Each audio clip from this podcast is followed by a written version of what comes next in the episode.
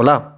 Buenas, buenas. Bienvenidos a otro podcast para ustedes aquí en el Wisdom Membership y en Addicted to Knowledge, donde buscamos impactar la vida con el conocimiento. Ah, bueno, y aquí también estamos grabando algo para el Knowledge Club, eh, en el cual estamos haciendo eh, para los del Wisdom es Book Wisdom, para los del Knowledge Club es el libro que estamos leyendo, que son los cuatro acuerdos del doctor Miguel Ruiz.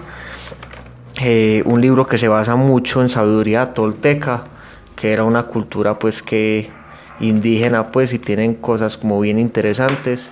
Y es un libro muy muy muy famoso muy vendido millones de copias vendidas y, seguramente pues si lo han recomendado yo lo he escuchado recomendar a mucha gente exitosa y lo he visto en casas de todo tipo de personas exitosas y de mentores y todo. Entonces Aquí traemos cosas interesantes, aquí hablamos de lo que nosotros interpretamos y vamos a fondo en lo que creamos que pueda ser interesante para todos. Y la invitación aquí es que abran la mente y que, y que no nos crean nada, sino que simplemente lo apliquen lo que ustedes crean y, y, miren si da resultados. Porque si es cierto lo que estamos hablando, les va a funcionar. Si no les funciona es porque no es cierto, no es cierto para ustedes. Entonces, bueno, aquí estamos en la segunda parte. En la primera hablamos de la introducción y del primer acuerdo que es... Eh, ser impecable con las palabras. Ser impecable con las palabras. Y hoy vamos a estar hablando del segundo y tercer acuerdo, que son no tomarse nada personal y no hacer suposiciones. Entonces, bueno, empecemos por no te tomes nada personal, José. Bueno, entonces eh, ya cuando empieza a hablar de este, este, acuerdo, él dice que es los otros acuerdos, los otros tres que vamos a tocar, este, hoy vamos a tocar dos, se basan de la parte pues, de ser impecable con las palabras. Pues es importante que ese es el fundamento para que podamos fluir en los otros acuerdos, pues los que quieran tomarlos o no.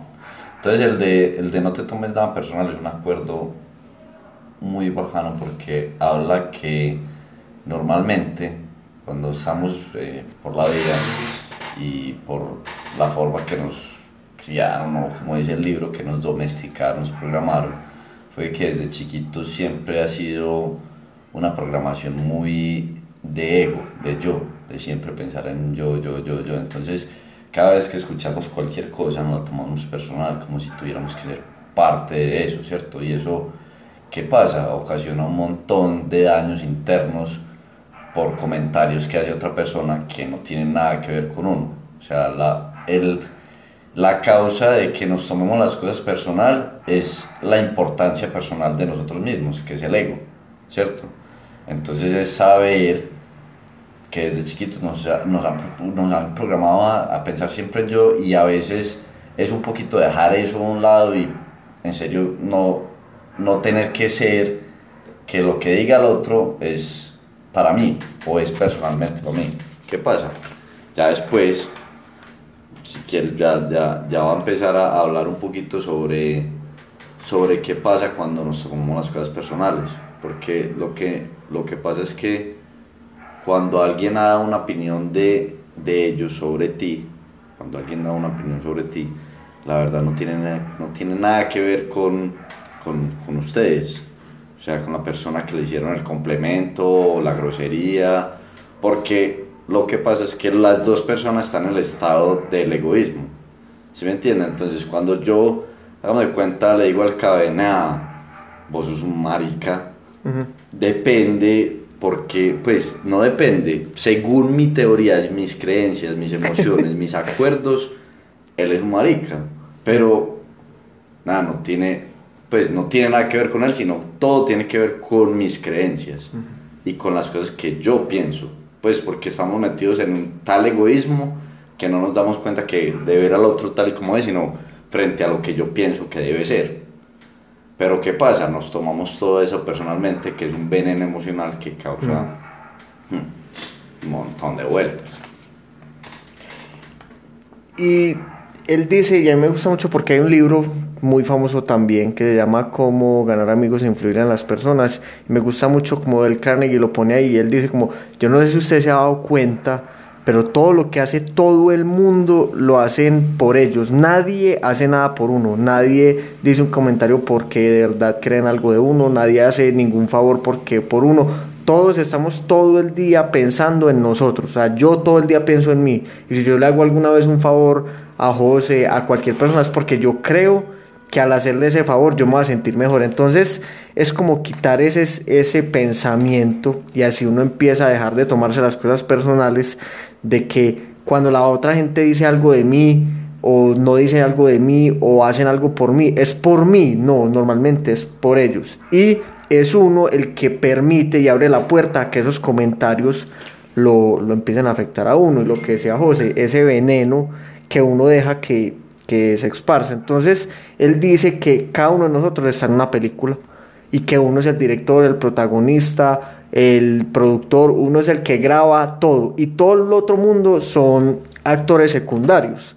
Entonces uno, como uno es el que dirige la película, uno como director puede elegir como yo voy a dejar que este, que este protagonista secundario afecte en mi vida o que porque la gente dijo esto por ahí, entonces eso me define a mí. Y me gusta mucho porque él dice como cuando usted se deja de afectar por esto, cuando usted empieza a hacer ese acuerdo de no tomarse nada personal, usted no va a necesitar que no que pase absolutamente nada, ni que nadie diga nada, ni que nadie deje de decir nada. O sea, si yo pienso que yo soy teso para las ventas, yo no necesito cerrar una venta, yo no necesito que José me diga a mí que soy buen vendedor o que alguien deje de decir que yo soy mal vendedor, no, porque como yo ya sé que yo soy buen vendedor, porque yo sé eso de mí, yo no necesito que estén pasando cosas externas para yo reafirmar lo que yo pienso. Entonces es lo que pasa todo el tiempo, que la gente no está muy segura de lo que cree o tiene un montón de cosas que no, pues que son acuerdos, un montón de acuerdos que uno hace que crean lo que habíamos hablado el podcast pasado y en este también lo repiten, que se llama el mitote, que uno tiene tantos acuerdos, tantos, tantos, pues un acuerdo mío puede ser como un buen vendedor se define porque todos los días a todas las horas le dicen que es un buen vendedor, si no, no es un buen vendedor. Y puedo tener otro acuerdo que diga como yo soy un buen vendedor, entonces si a mí no me están diciendo todo el día que yo soy un buen vendedor, pero yo creo que soy un buen vendedor y se están contradiciendo uno con el otro, yo empiezo a volverme loco y empiezo a tratar de conseguir que todo el mundo esté diciendo cosas buenas de mí todo el día y, ahí es cuando nos empezamos a volver lo que no somos, empezamos a actuar como no pensamos, o sea, mucha gente y todos nosotros hacemos a veces cosas que no tienen nada que ver con la manera que pensamos, porque tenemos estamos buscando que la gente diga cosas de nosotros, que pasen cosas y que no tienen nada que ver conmigo, sino que yo tengo que tener la razón, entonces voy a hacer cualquier cosa con tal de que José diga que yo soy de tal manera. Entonces, a mí, por ejemplo, a mí me da mucho miedo que la gente diga que yo soy irresponsable, pero realmente el único que decide yo qué soy, soy yo, pues yo puedo decir, es que yo soy responsable, por más que a mí me digan que no he trabajado en todo el día, por más que a mí me digan que me fui de vacaciones, yo es que yo soy una persona responsable y yo actúo como tal. Pero muchas veces, como uno por tratar de que la gente no le diga a uno irresponsable, uno termina haciendo cosas que no tienen nada que ver con la persona que uno realmente es o que uno quiere ser. Eso, y acá, acá lo que pasa, lo que yo he visto mucho es que es como una pelea de esos sueños, como decía Cabe ahorita, que es que cada uno tiene como ese, es tantos acuerdos y tantas creencias que son la seguridad de uno, porque uno cree que así es la realidad, que así son las cosas y así deberían ser. Entonces, ¿qué pasa? Cuando nos tomamos las dos personas, o sea, cuando Cabe habla de sus creencias o un amigo me habla de las creencias de él y no tienen que ver nada con las cosas que yo creo, y yo me las tomo personal, yo trato de imponerle mi creencia a él. Pero si ustedes ven, la pelea nunca es directamente con el ser, con David, sino con la creencia de él. O sea, son puras peleas de, internas de cada uno, de, de no poder dejar fluir, pues como, nada, no importa que no piense como yo. Pues si yo creo esto, yo sé que soy esto, nada, estoy tranquilo. No tiene por qué afectarme que él piense distinto, porque es que no tiene que ver nada conmigo. Él ve el mundo así, yo veo el mundo así. Por ende, si él me dice esto, no es, no es por mí, es por él. Esa es la parte más clave. Y acá les voy a dejar una frasecita que a mí me ha ayudado mucho desde hace mucho tiempo. Me la dijo una vez mi papá. Y, y leyendo esto es lo mismo. Y él, y él me dice, porque así uno la puede clarificar mucho más. Parce, nadie, nadie hace las cosas en contra suya, sino a favor de ellos. Y ahí si ustedes meditan sobre esa frase, pueden entender un poquito este tema de no, no tomarse las cosas personales. Porque, por ejemplo, es tan huevón como, como no ir en el carro y una persona se le mete, ¡prum! Y usted empieza a decir, güey, puta, malpario, ese malpario se metió acá para hacerme taco, este, güey, todo, como si fuera en contra de... Y la otra persona no tiene ni idea, puede que está en una afán el hijo de puta y no tiene nada que ver de que le quería estorbar. Yo creo que no hay una persona en esta tierra que diga como, mi propósito es estorbarle a esta persona, nada, jamás, sino que son a favor de ellos y ya. Pero cuando uno entiende eso, hasta las cosas que se, que se ven más personales, uno se puede dar cuenta que no lo son. Es cuando ya hay insultos de Directos. de directos contra la persona. Nada, usted es un imbécil. Eso es un, pues, es a favor de la creencia de él.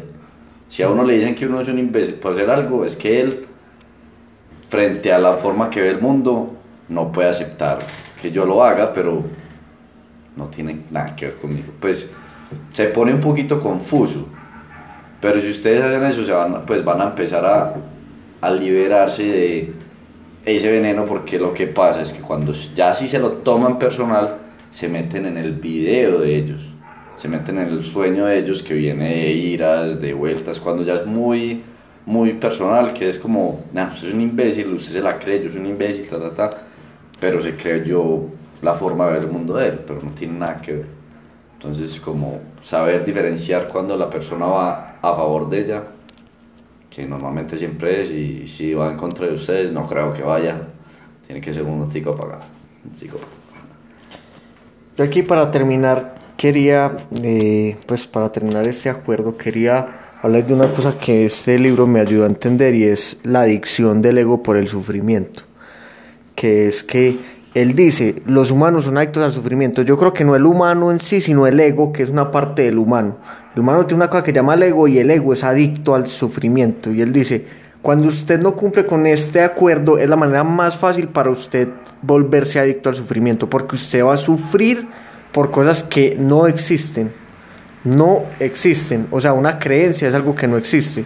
Si existiera, muéstreme una creencia. No, no, usted no la puede tocar, palpar. Y usted le habla a un perro de una creencia y el perro no va a entender y no va a poder ver la creencia. Somos nosotros los humanos los únicos que somos capaces de generar creencias de cosas que no existen. Y cuando se toma algo personal, normalmente es de algo que no existe, como por ejemplo el ser responsable es algo que es inventado por el humano. Un perro no es responsable o irresponsable, solamente los humanos pueden ser responsables. Y es porque tenemos la capacidad de tener creencias y de sufrir por algo que no existe. Entonces él dice, ¿usted cómo hace para, para saber qué son los acuerdos? Pues como para usted ordenar esos acuerdos que lo hacen sufrir. Y él dice, coja y empiece a ver cuáles son los acuerdos que usted tiene. Por ejemplo, hay un acuerdo que yo estoy seguro que yo lo tengo y me acabo de dar cuenta, que es como para uno poder vender un cliente, tiene que trabajar todos los días desde las 8. Pues, digamos, yo trabajo con gente que llega tarde a una cita y para mí eso es igual a no vender. Pues, o que no llega a la hora que me dijo. No, es que me dijo que llega a las 9 y llegó a las 9 y 15. Y, para mí eso es, no, este man no va a vender pero es un acuerdo que yo creí, que yo generé en mí, no sé por qué, y yo sufro con eso. Entonces la manera de uno darse cuenta qué acuerdos es los que tiene y que se están contradiciendo todo el día es con el sufrimiento. Ustedes dicen, ¿con qué sufrí hoy todo el día? Hoy sufrí todo el día porque tenía que hacer una tarea y no la quería hacer y no la he hecho y no sé qué. Entonces puede que me acuerdo, o sea, como que no, yo esa tarea la tengo que hacer. Si no, yo no soy una buena persona. Entonces eso ya es un acuerdo para mí, que yo ya creé y que me hace sufrir Y es encontrar como, venga, yo, des, yo por qué en un principio generé ese acuerdo. Yo por qué dije, no, es que todo el mundo tiene que llegar temprano a las citas.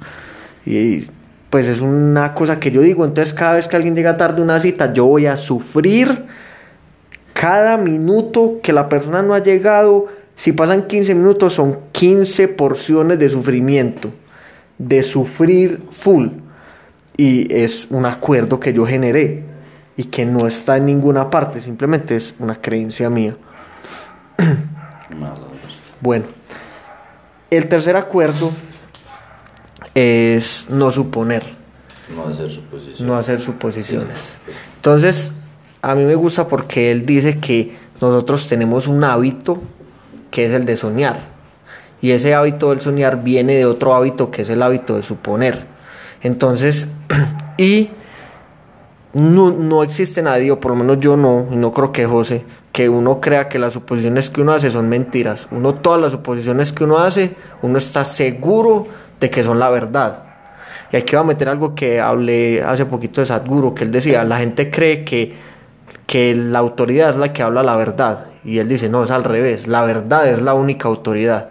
Entonces, si algo es verdad, va a haber un resultado igual a esa verdad. Pues como que si yo invierto acá me voy a hacer rico, entonces si yo invierto, después me volví rico, esa es la verdad.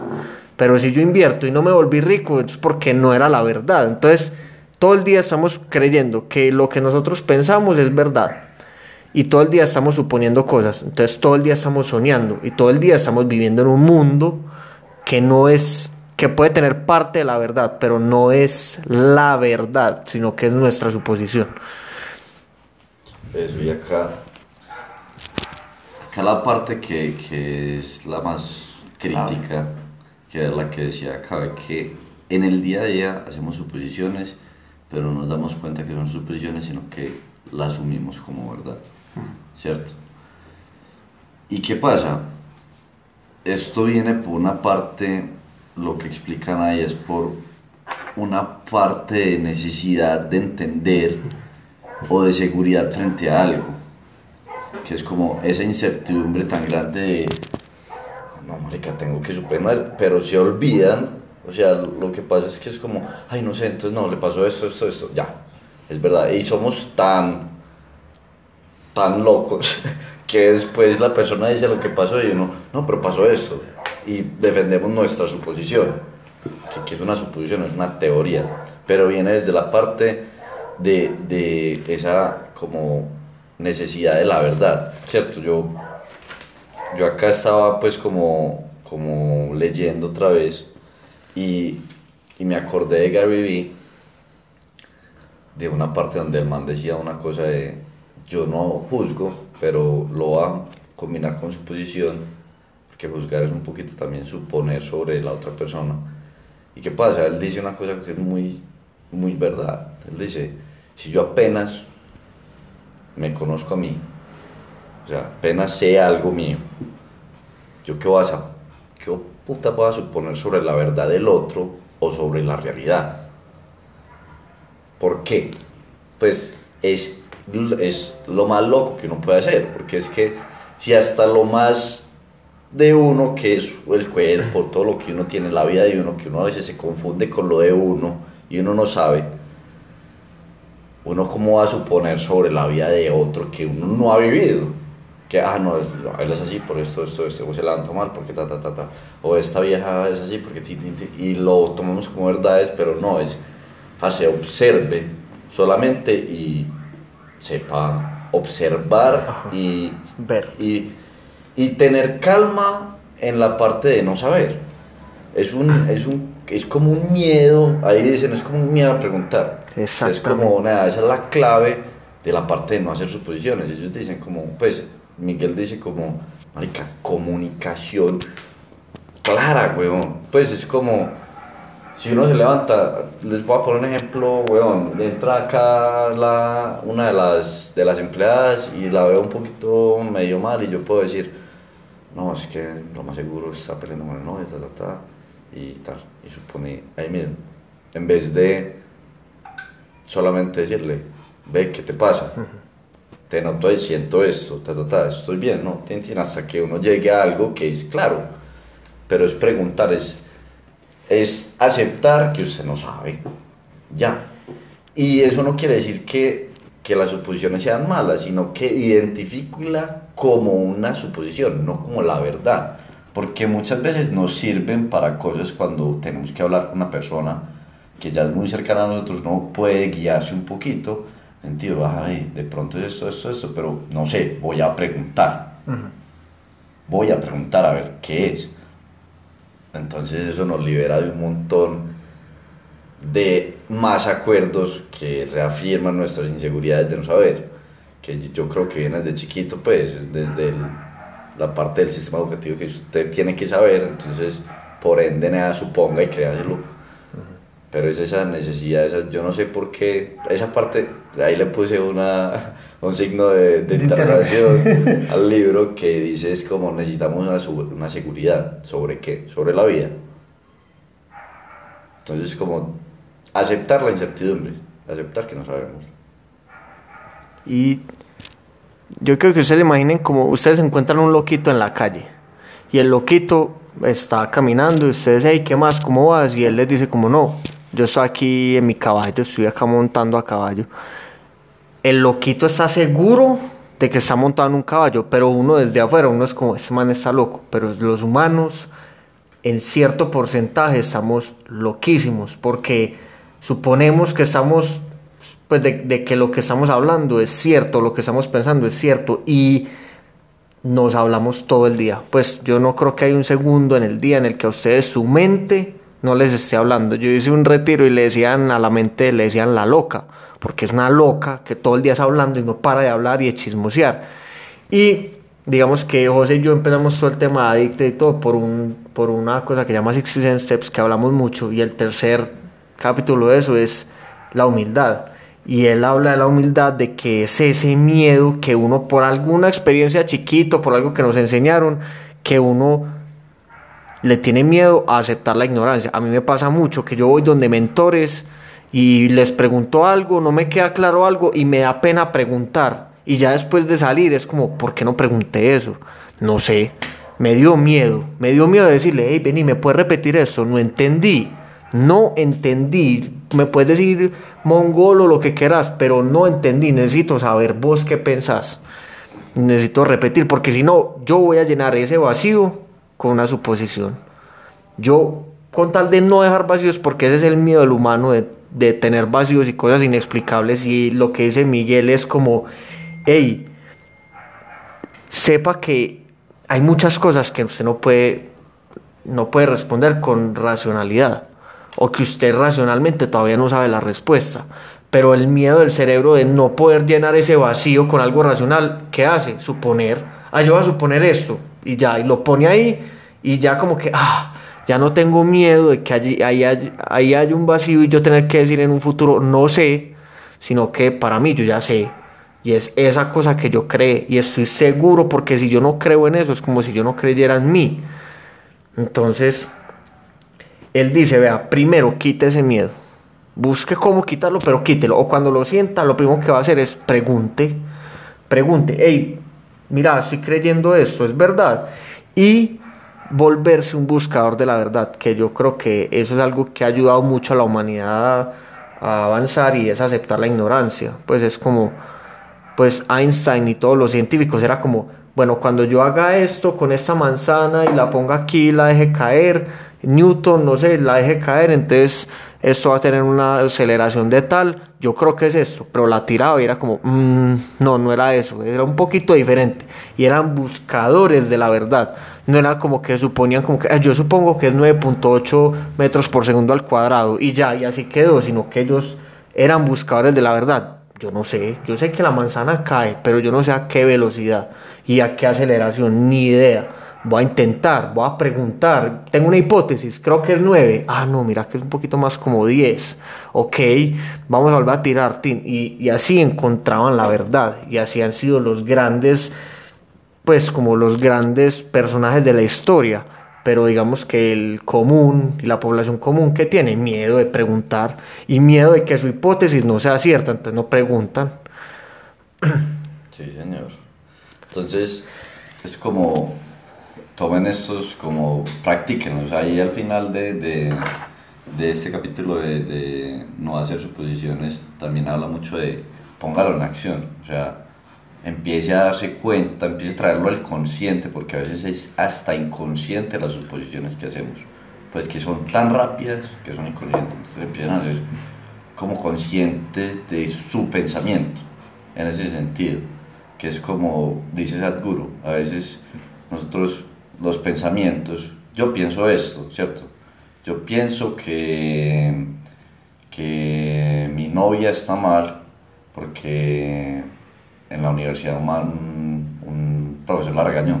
Y Sadhguru, otra forma de decir esto es, yo estoy construyendo, pues estoy creando en mi imaginación que mi novia en el- la universidad un profesor la regañó, o sea, es make up, o sea, todo, eso lo, lo, lo en inglés es más fácil de entender porque es pensamiento y, y Creación. y creación de make up, ustedes lo hacen, sean conscientes que es su pensamiento, que no es la verdad, ¿cierto? Ahí pueden empezar a ser un poquito más conscientes de ese pensamiento y empezar a no a, a- a preguntar.